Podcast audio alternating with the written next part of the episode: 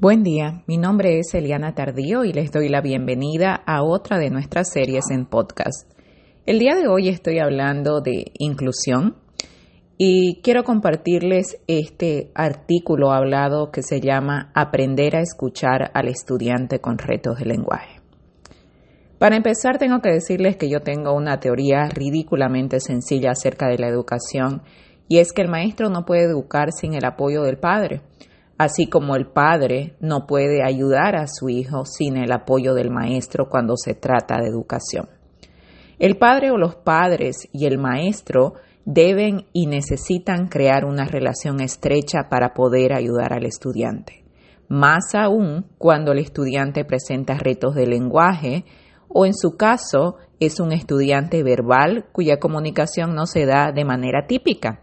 Y aclaremos esto, porque no que el estudiante no hable significa que el estudiante no se comunica. Así es como la inclusión se traduce en este caso como la necesidad de aprender a escuchar al estudiante con retos de lenguaje. Tenemos que aprender a escuchar para poder entender lo que el estudiante quiere decir y así colaborarlo, ayudarlo a seguir adelante en vez de limitarlo. Para ilustrar el tema de hoy quiero utilizar un ejemplo personal con mi hija Ayelen. Ayelen es una persona verbal, habla mucho, le encanta hablar, sin embargo puede presentar retos de articulación. Tiene una personalidad fuerte, lo que le hace difícil aceptar que una persona no la entienda. Entonces habla mucho, pero su lenguaje no siempre es claro y no siempre la gente puede entender lo que dice, al menos que estén familiarizados con ella o que se tomen el tiempo de escucharla con atención mientras asocian la conversación con puntos de referencia. Ayelen sigue clarificando su lenguaje y espero que en determinado momento sus retos van a seguir disminuyendo gracias a sus terapias de lenguaje y todos los apoyos informales que recibe diariamente, que son la clarificación constante, la motivación y el apoyo de la familia. Aún así, en el transcurso, mientras esto sucede, mi tarea como padre es asegurarme de que nadie la limite ni afecte su capacidad de comunicarse que nadie la haga sentir que su comunicación no es suficientemente buena. Así que comenzamos este nuevo año escolar con la meta de que gane más independencia porque estamos pensando en secundaria. Ya a Yelen le toca irse a secundaria y tiene que estar preparadas. Una de las estrategias es que conviva más con maestros que no conoce o con los que no ha tenido relación anteriormente Queremos que corte la dependencia con aquellos que la entienden, con aquellos que conocen sus retos y los han superado y con aquellos que siempre están pendientes de ella y pueden hacer quizás más de lo esperado por ella. Básicamente, Ayelen necesita abrir las alas y volar con sus propias herramientas si queremos que siga avanzando. El proceso no ha sido sencillo, porque le frustra tener que repetir las cosas y le molesta que la gente no siempre entienda lo que ella quiere decir. Lo más fácil sería dejarla donde está cómoda. Lo difícil es retarla a salir de su zona de confort para aprender a moverse independientemente con las habilidades que ha ganado a lo largo de los años.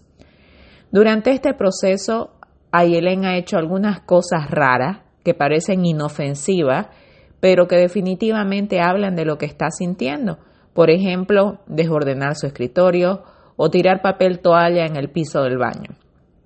Cosas que parecen totalmente insignificantes, pero que sin embargo no son comunes en ella y son cosas que por tanto debemos reconocer como demostraciones de su necesidad de expresar que algo no está bien en su mundo.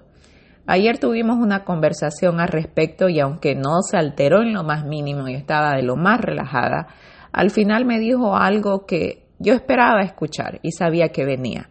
Y me dijo, me molesta cuando la gente no me entiende. Ok, entiendo lo que sientes y sé que no es fácil, pero hacer cosas inadecuadas te ayuda o te perjudica, le pregunté. No me ayuda, me dijo. Mi siguiente pregunta fue muy bien pensada y le dije, voy a hablar con la maestra, pero tú dime, ¿Qué más puedo hacer para ayudarte, Ayelen?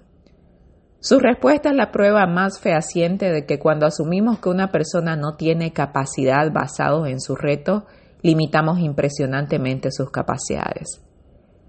Voy a portarme bien, mamá, me dijo.